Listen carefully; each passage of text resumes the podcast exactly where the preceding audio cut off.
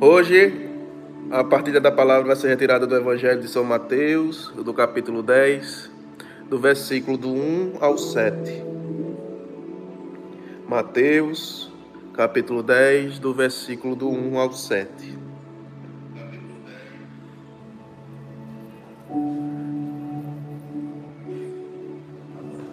Amém?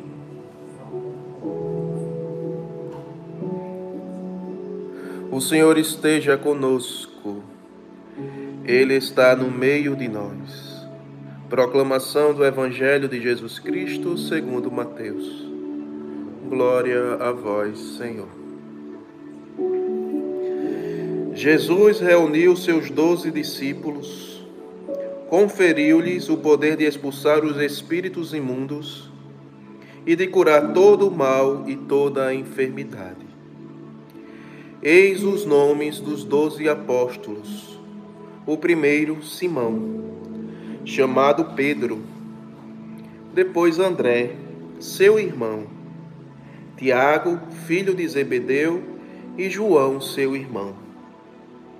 Filipe e Bartolomeu, Tomé e Mateus, o publicano Tiago, filho de Alfeu e Tadeu, Simão, o cananeu e Judas Iscariotes, que foi o traidor. Estes são os doze que Jesus enviou em missão, após lhes ter dado as seguintes instruções: Não ireis ao meio dos gentios, nem entreis em Samaria e diante as ovelhas que se perderam da casa de Israel. Por onde andares, anunciai: o reino dos céus está próximo. Palavra da salvação. Glória a vós, Senhor.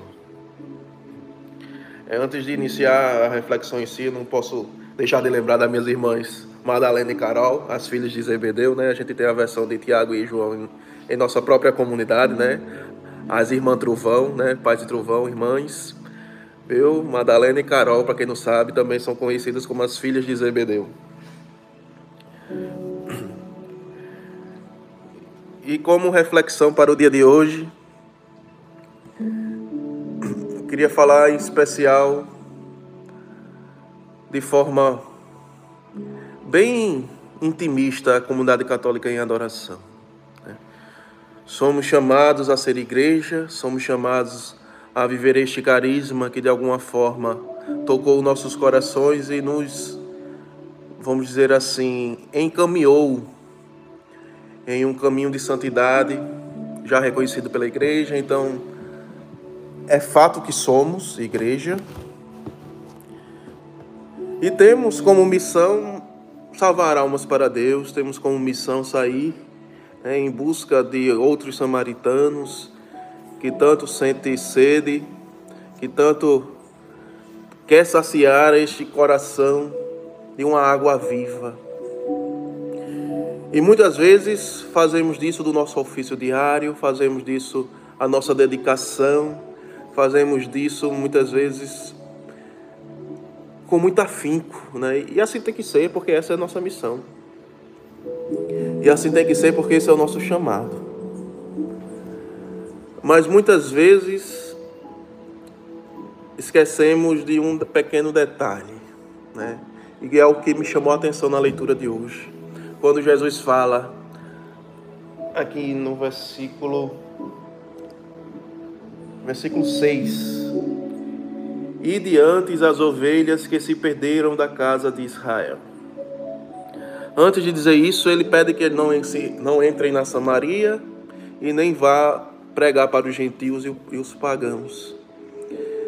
E a reflexão que tocou o meu coração foi que muitas vezes estamos dispostos a sair em missão, em ser adorador fora de casa, ser adorador fora de nossa comunidade, mas esquecemos daqueles nossos irmãos que também já se encontraram neste carisma que também já se perceberam caminhar neste caminho de santidade,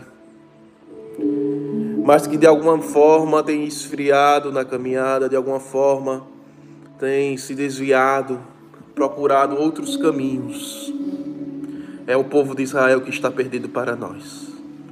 É o povo em adoração que está se perdendo e buscando outros afazeres, outras formas de viver, encontrando em suas verdades motivos de se afastar. É, temos escutado tanto nosso Pai Fundador alertar, exortar, trazer esses cuidados, né, dessas ciladas do inimigo, que tanto e tanto quer destruir esta obra, e se quer destruir essa obra é porque ela incomoda. E se incomoda é porque estamos na vontade de Deus. Então, a gente precisa estar atento e alerta a esses irmãos de nossa casa, os irmãos em adoração, que de alguma forma estão dando ouvidos a essas vozes, estão de alguma forma distanciando o coração da fonte do carisma. Basta perceber, né? E aí a gente tem que ter cuidado. Não estou dizendo que a gente precisa, é, vamos dizer assim, colocar a goela abaixo o nosso carisma nas pessoas, né? Também tem muitos que faz parte do discernimento e talvez não seja o carisma e precisa de fato encontrar o seu caminho e que seja para a igreja, tudo é igreja. Uma das nossas missões é devolver essa alma para a igreja, então, dentro deste parâmetro, estamos cumprindo a nossa missão. Não é desses irmãos que estou querendo falar, mas daqueles que diz, percebemos sim já o discernimento no carisma, né, já percebemos essa pertença e por desilusões ou por, vamos dizer assim, colocar, ter colocado uma expectativa e essa expectativa não foi alcançada, então acaba se frustrando. Enfim, tantos e tantos motivos. E aí cada um com o seu, né? E a gente não pode dizer que esses motivos são mentiras, né? Porque por mais que não seja a verdade, é a verdade que eles estão vivendo neste momento e precisa ser entendida, né? Por mais que muitas vezes de forma distorcida, por mais que muitas vezes de forma, vamos dizer assim, doentia, né? E aqui a doença que eu estou dizendo é dos traumas do passado, do, da infância, enfim. Tantas e tantas feridas que a gente vai carregando e vai, vai atrapalhando a nossa forma de ver a vida, vai atrapalhando a nossa forma de interpretar os fatos. E vamos sendo tomados por uma cegueira de nossas dores e de nossas feridas. E essa cegueira muitas vezes traz uma verdade absoluta para nós e faz-nos fechar os olhos para a única verdade, que é o Cristo. A única verdade que é que vem do alto.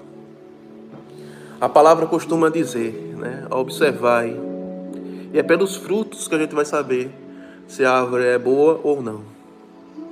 E temos passado por tantas e tantas tribulações durante este período de vida da comunidade, que quando a gente olha para trás e percebe os frutos, se eu já tinha certeza de que isso aqui era de Deus, pelos frutos não tem como contestar, né? Não tem como duvidar de forma alguma de que estamos seguindo um caminho reto, que estamos seguindo o que Deus nos pede.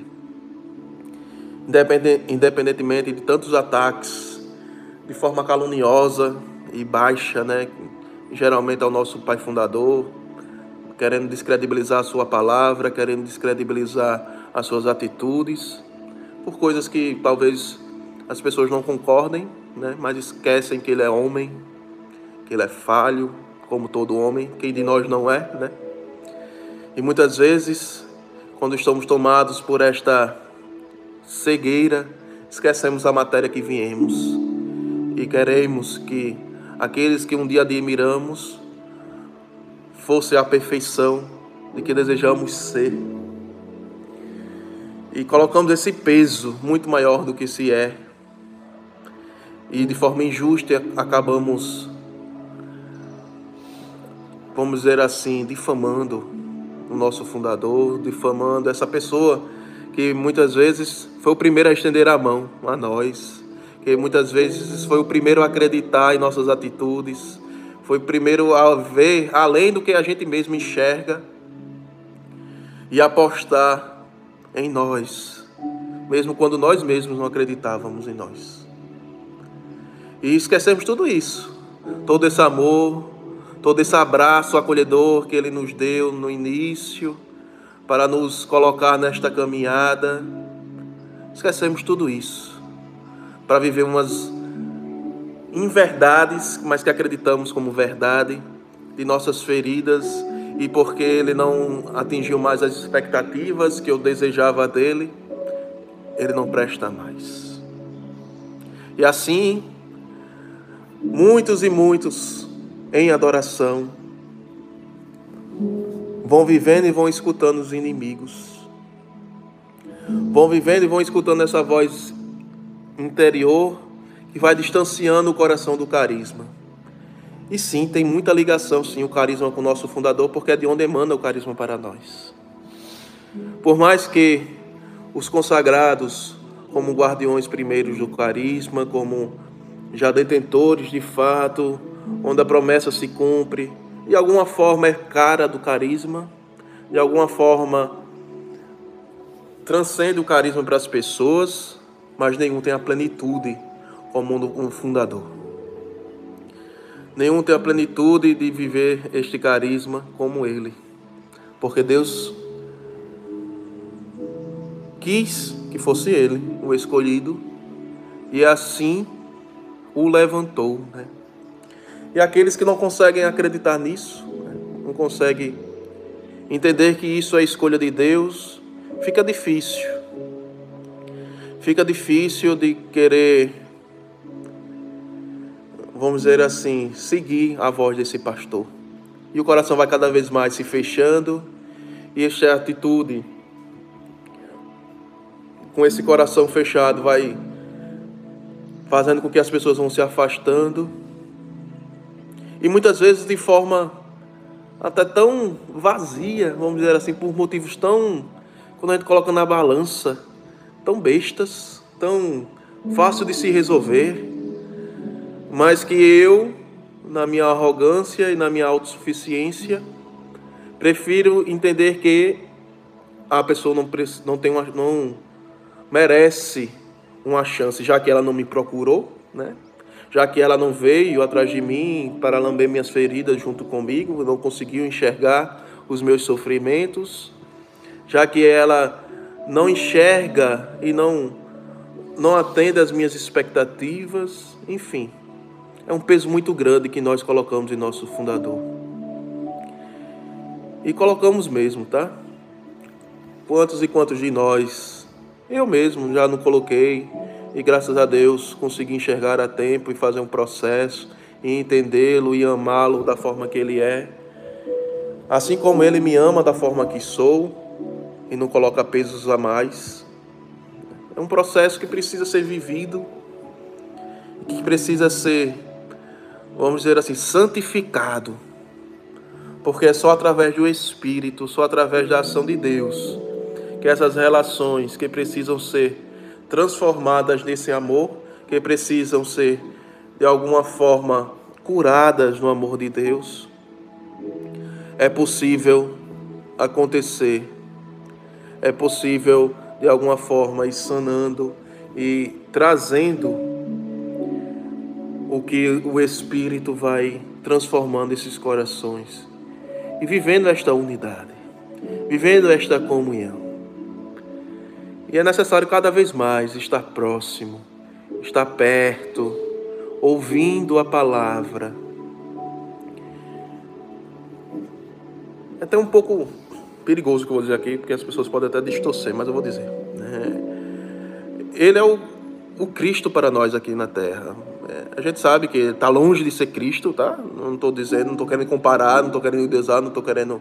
Enfim. Mas ele é a voz de Cristo para nós aqui na terra. Né? Ele é a figura mais próximo para nós, né? entre no, no, o nosso carisma, do que foi aquele homem. E eu percebo, e eu percebo o quanto ele se esforça, o quanto ele quer viver esta vida reta, o quanto ele ele se dedica a ouvir a palavra de Deus e tentar colocar em prática. Claro, né, nas dificuldades de todo homem, nas imperfeições de todo homem, mas ele tenta. E eu, eu como convivi muito próximo, posso testemunhar, né? Eu testemunho de perto. O quanto ele tem essa dedicação para fazer a vontade de Deus e ser este reflexo. E nunca, nunca escondeu os seus defeitos. Nunca fingiu ser que não, não tem defeitos, né? Nunca. Mas Deus o levantou, o ergueu, deu vestes novas para que ele seja esta referência para nós e ele assim o é. Aqueles que se abrem para que ele seja. Todos esses irmãos que hoje estão afastados por este motivo, pode ter certeza, eu falo sem medo de errar. A culpa é sua, meu irmão. A culpa é sua, minha irmã. Que não se abre para que o coração dele alcance o seu. Para que não, você que não dá um espaçozinho para que ele chegue. Você que não dá uma aberturazinha, dizer, pai, preciso de você. Você quer que ele adivinhe, quer que ele invada o seu coração. Mas assim como Deus faz com ele, ele aprendeu também a respeitar a nossa liberdade.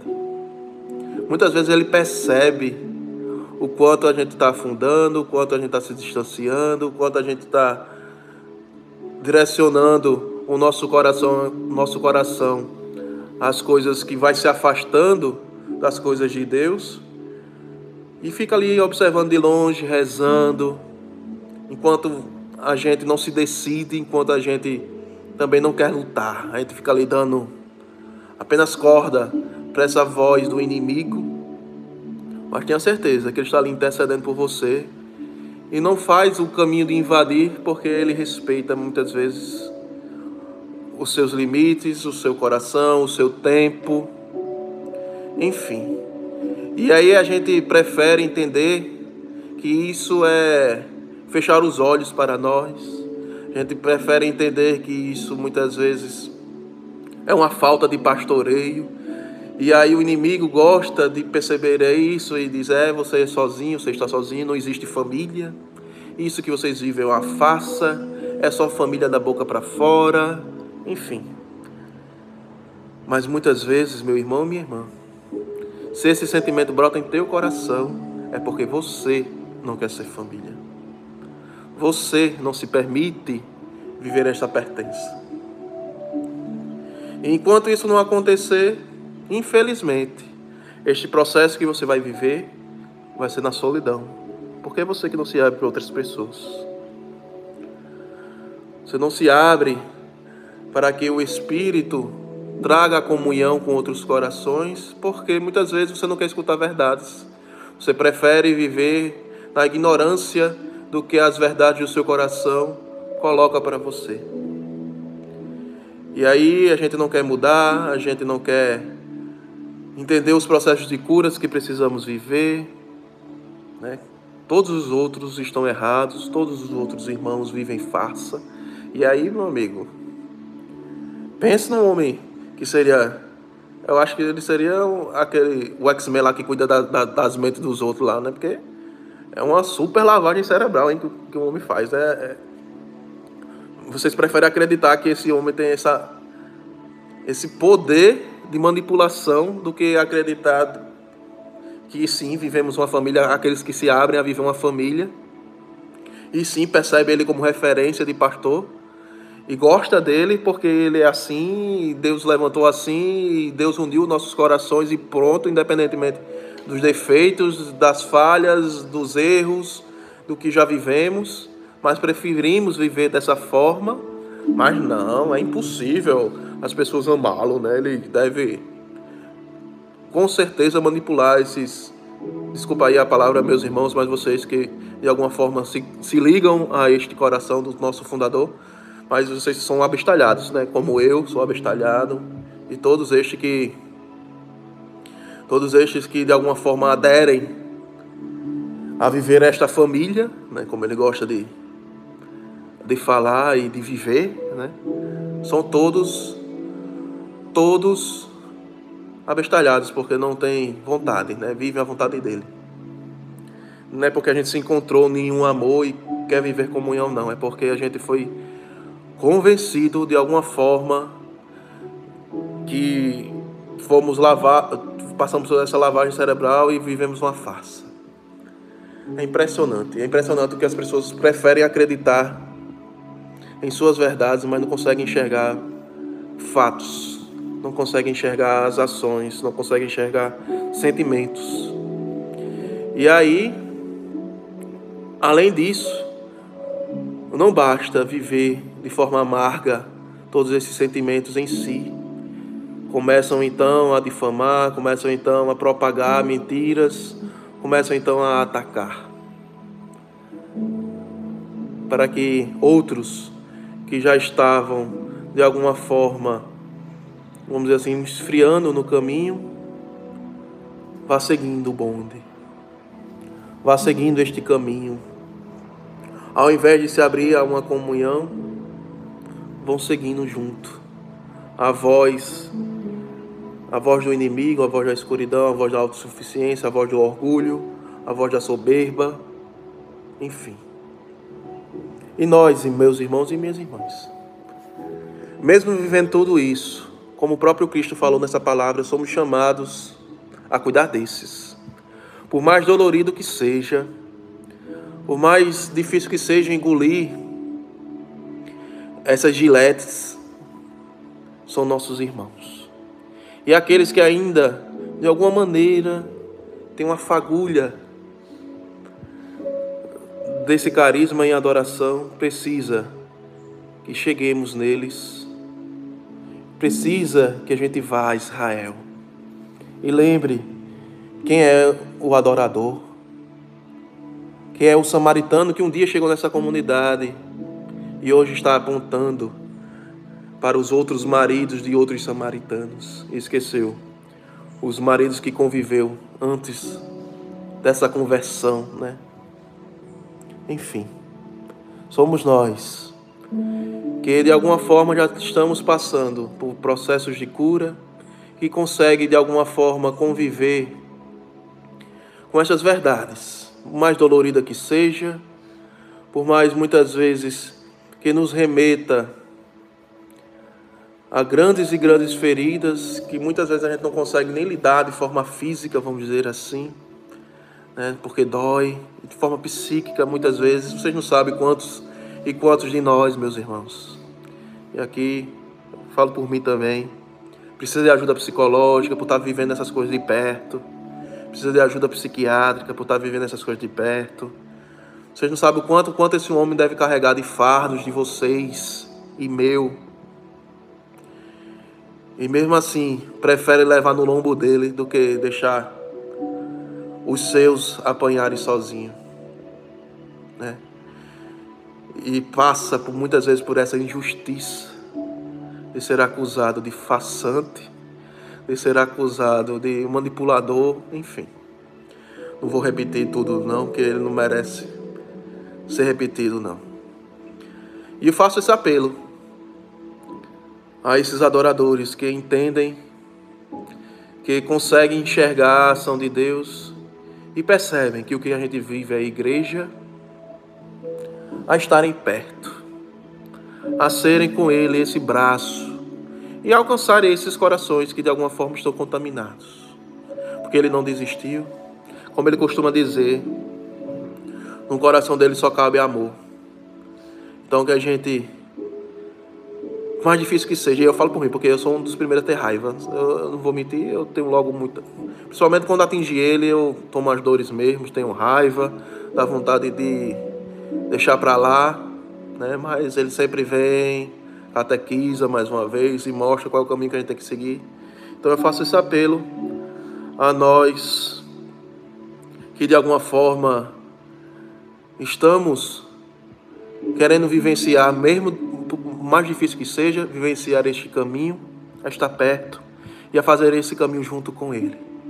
Porque sim, meus irmãos, por mais que a gente perceba o quão, vamos dizer assim, calejado Ele é, mas ele precisa de ajuda, ele precisa de nós. Ele precisa de seus filhos perto. É o que sustenta. Muitas vezes a gente não sabe nem o que falar, mas está perto. É o que sustenta, é o que anima, é o que dá alegria ao coração dele. Porque ele percebe que não está sendo em vão essa batalha. Ele percebe que sim, ele está no caminho certo, porque ele está alcançando almas para Deus, que é o seu objetivo. Então, conto com vocês daí. Estão aí perto dele, estejam mais perto. De alguma forma, estamos aqui também unidos em oração e perto da forma que dá. Não fisicamente, mas sempre em unidade e em comunhão. Mas sim, sempre. Se a gente fala que somos um só coração, eu acredito, eu sou. Independentemente das desavenças, independentemente dos desencontros, mas um, um só coração é aquele que, independentemente disso tudo, sabe voltar, sabe escutar e sabe acolher. E é isso que eu acredito. E é isso que eu vivo. Amo vocês. Um só coração. Shalom. Um beijo. E reze por nós que estamos rezando por vocês aí.